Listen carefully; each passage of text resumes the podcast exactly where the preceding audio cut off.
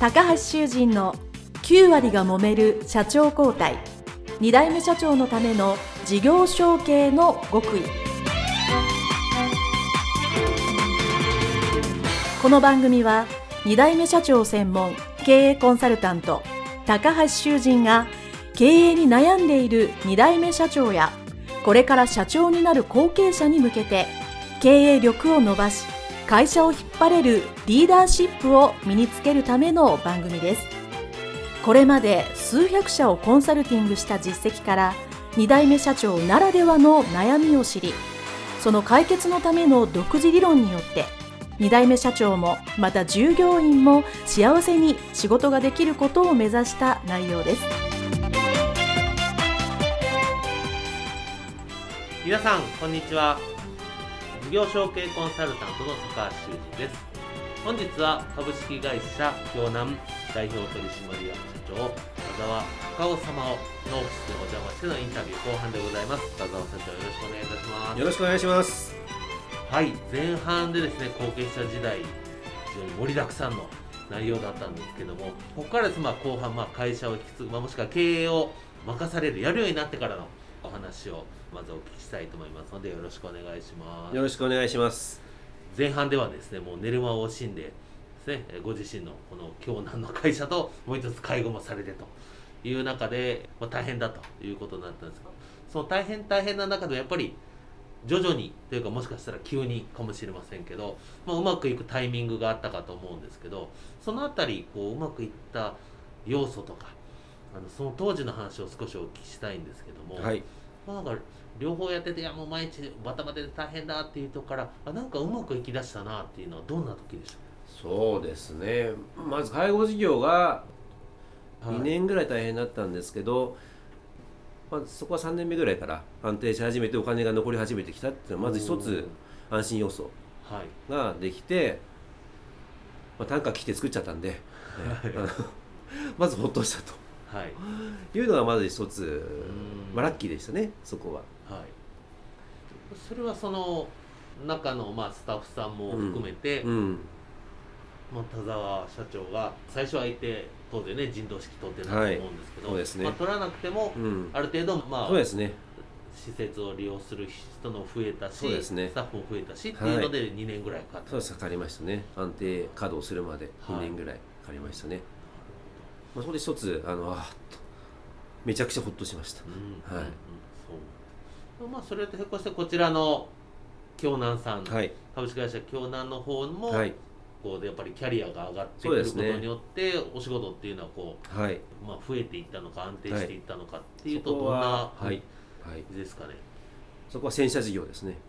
うん。洗車事業を生み出して、はい。洗車場っていうのを作ってええガソリンスタンドの隣の敷地に洗車場を投資してうん。作りました、おおそれがまた初めはもう全然うまくいかなくてですね。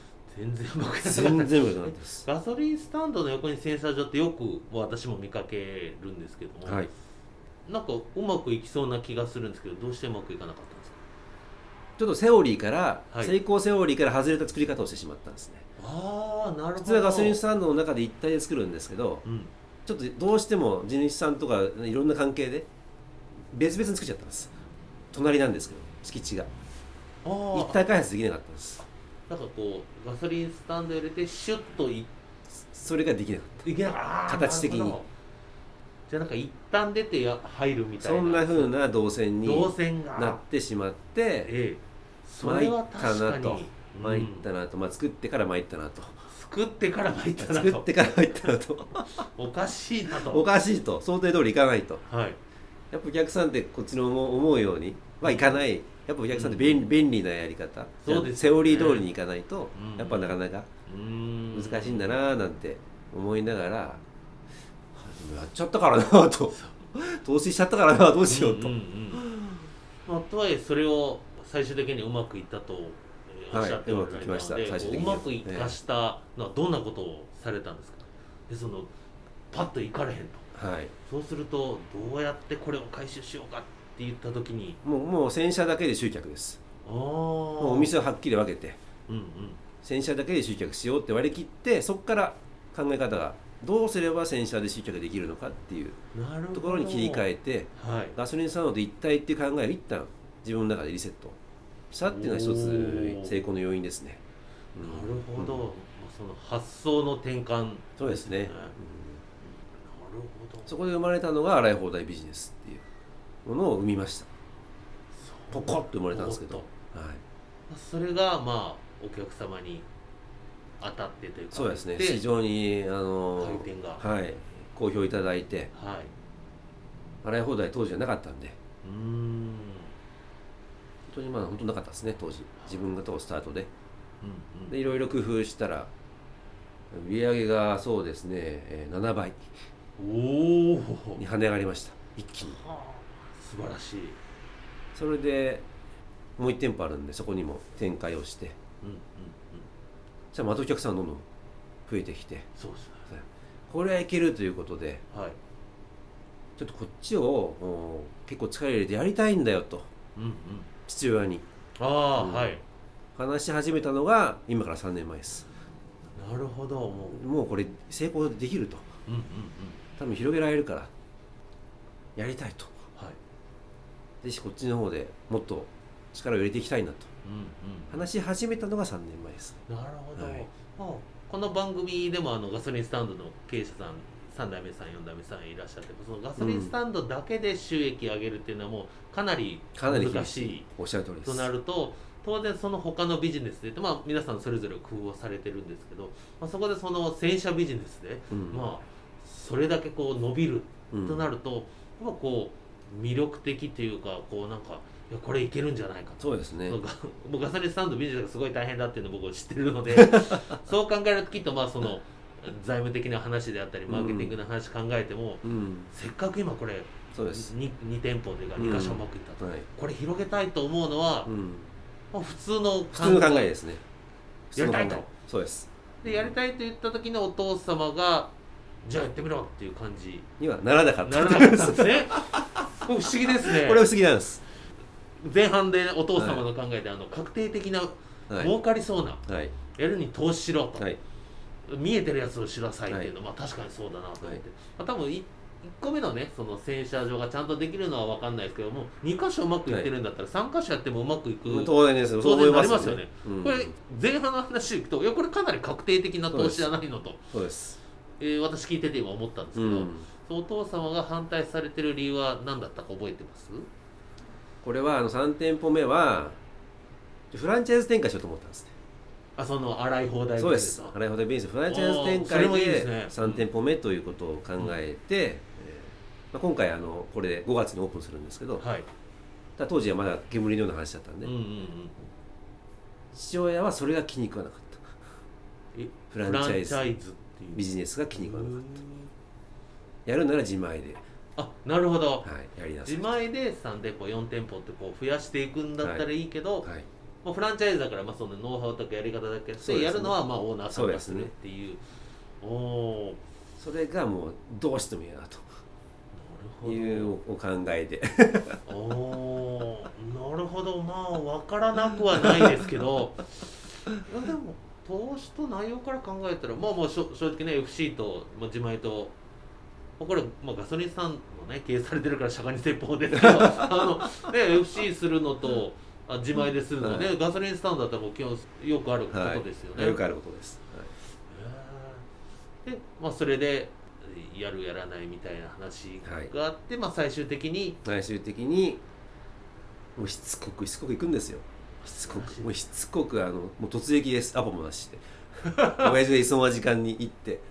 で投資計画をこうやって何度も何度もうん。話しちゃ知らんともうそれを延々ともう延々と繰り返しました。何ヶ月ぐらい繰り返し？3年です。3年？三お年三年長いっすね、長いですね。でこれどうしようかなと。うん、でもね時間で言うともったいないですよね。もったいないですもったいないです。一月二月ぐらいならまだしも、はい。1年たち2年たちでもっとはいこれ展開できるはずだと、そうはずなんです。もしあの時イエスだったらもう今頃もっとできててうちの経営がもっと楽になってるはずなのにってものすごい焦りますよね。焦ります。自分は見えてるんでうんうん。やっぱ焦る。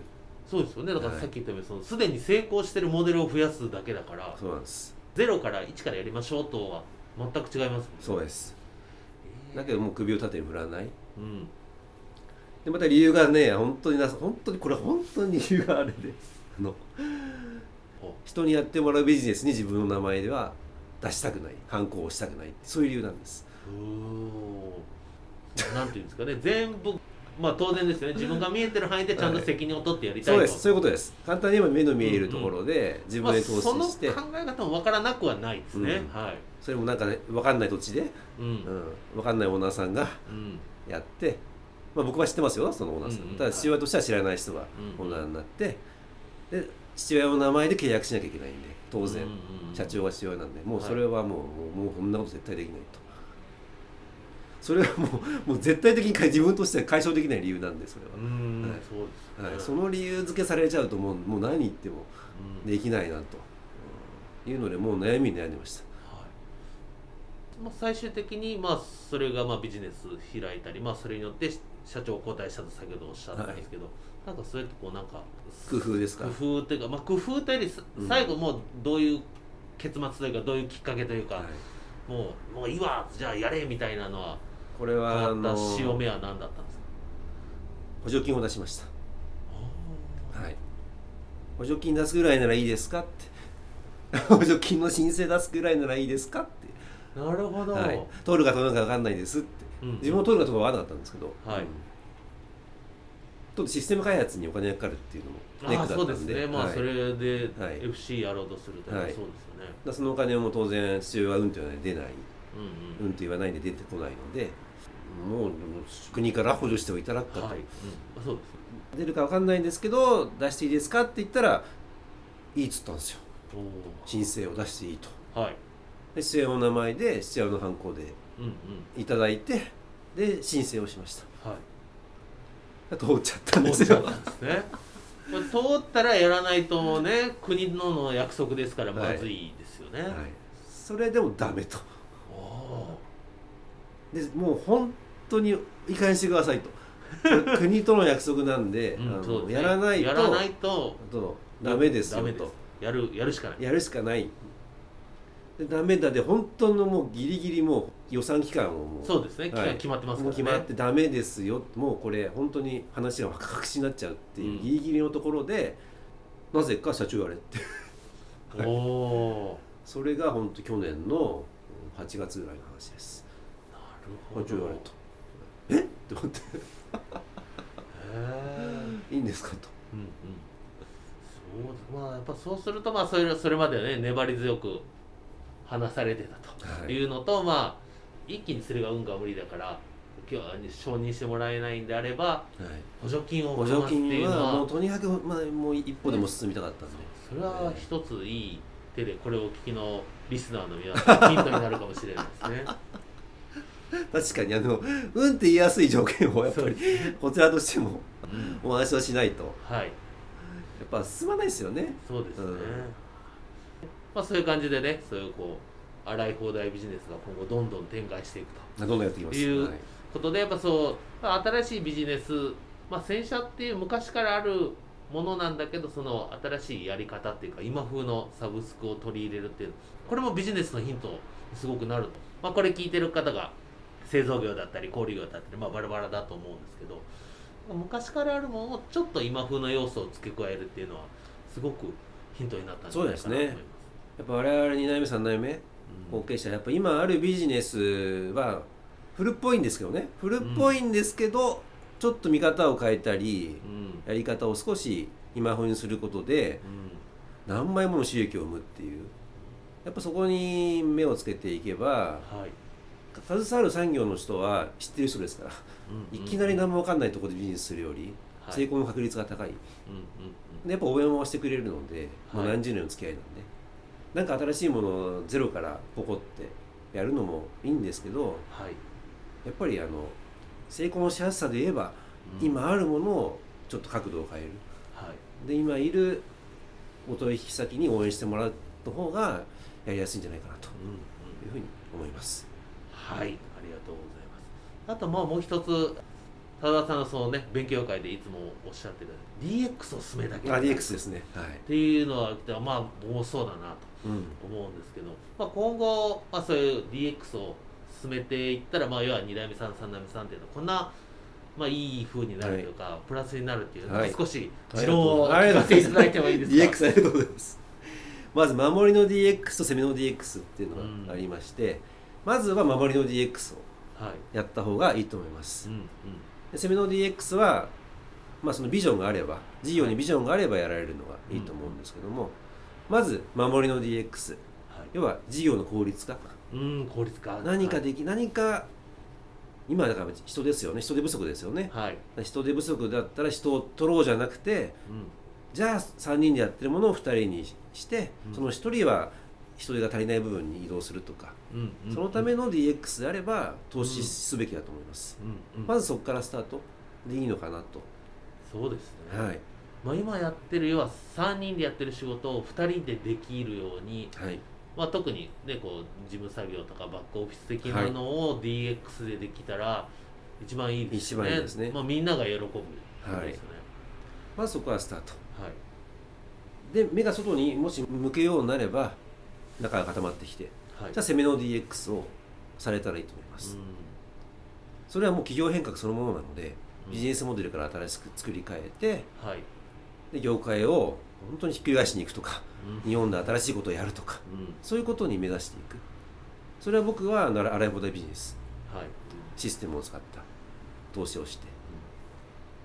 で会社自体を変えてしまって当然業界のしての今までのやり方売り方っていうのを変えていく、でそれを広げていくって今その攻めの DX をやってる途中です。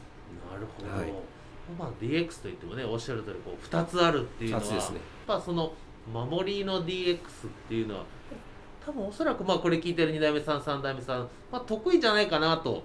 ここのインタビューしてる方でも昔風に言うと IT 化なんですけどなんか IT 化でそうですね。まあなんかそういうので効率化できましたっていう話はうん。本当によくよくはい聞くので、まあその DX で守りの DX っていい表現ですね。守りの DX ではい。まず地盤を固める。はい。これはやっぱり最優先で。そうですね、はい。まあ、そうすると、まあひまあ、人手が少なくてできるっていうのはあります。しそこでやっぱりお金も生み出すね。キャッシュが残るそうですよね。ことが DX でできたら僕一番いいなと思うんですよね、おっしゃる通りで、うん。なのでまあそういうのやっぱ考えるのって多分2代目さん3代目さんの方が得意じゃないかなと。得意だと思いますね。思います。ここはぜひチャレンジしてやっていただいたらいいと思います。はい、ありがとうございます。まあ、いいヒントもいただきました。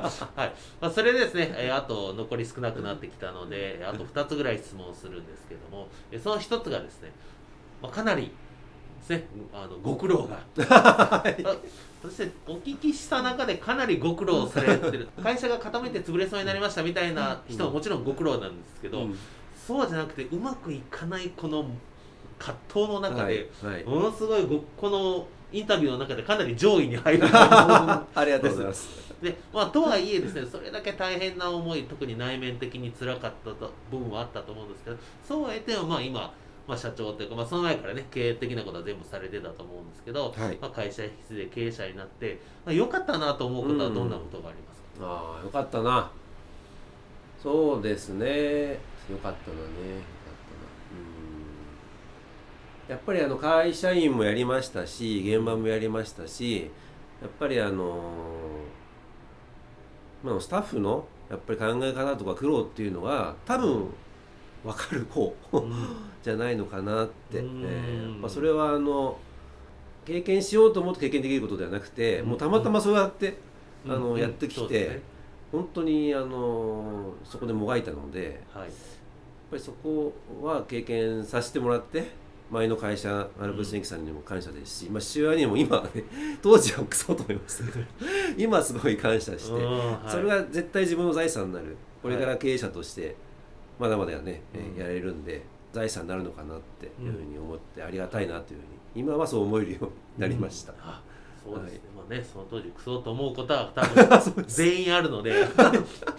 はいあのまあでもそれがねやっぱりこういろいろあったけどやっぱ感謝できるっていうのが僕いつも言うんですけども、やっぱ会社引き継いでる人やっぱりその、うんまあ、家族がね幸せのためにみんな働いてるわけじゃないですか、はいおっしゃる通りです。なのに、まあ、僕のコンサル先ではないですけどやっぱり知りうん。知ってる、えー青年会議所とか、うん。青年部とか。でも親父とずっと仲悪くてなんか正月行っても話しないみたいな。ああもったいない。もったいないなと思ってうんまあ1年2年ぐらいねそういう期間がうん僕もあったので、うん。まあ、短期間なら分かるんですけど、うん。なんかいまだにずっとっていうのはそれはやっぱりちょっともったいないですね。幸せのためにやっぱり責任ねそうですね。みんなやってるわけなので、うんそこは、うん。あのぜひこれをお聞きの皆さんですね。くそと思いつつやっぱりいつかそういうふうにねうん。感謝できる日が来るっていうのは分かってもらえるといいかな。絶対来ますんで、はい。絶対来ます。絶対来ます。はい。はい。ありがとうございます。ありがとうございます。それではあのいよいよ最後の質問なんですけどもはい。タイムマシンのようなものがあってですね、ええ。今の田沢社長が、うん。えーかつての昔の、はい、えー自分のところにピューッと移動してはい。アドバイスをするはい。っていう、まあ、質問を皆さんにしてるんですけども、はい。えーその戻るタイミングははい。こう帰ってきてガソリンスタンドご自身のガソリンスタンドでまあ7年間ぐらはい。いして、昼間忙しい、はい。帰ってきてあ俺なんでこんな仕事してんだろうと、はい。でポツンとはい。夜いると、はいその横にい。シュッと、いまあ、ドラえもんのようにシュッとですね。タイムマシンが出てきてその、まあ、肩を落としてるかもしれない。田沢青年にうん。アドバイスをするとしたアらなんと一言アドバイスしますか、焦るなと。お急ぐなと。まあそう言います。そうですね、はい。はい焦るな急ぐな。はい。いやーもう本当そうやって言いますね短いけどもうものすごい深いこれをお聞きの方 なるほどと納得いただける一言だったんじゃないかなと思います。はい、えーそれではですね、えー株式会社京南代表取締役の田沢隆夫社長のインタビューでございました。どうもありがとうございました。はいありがとうございました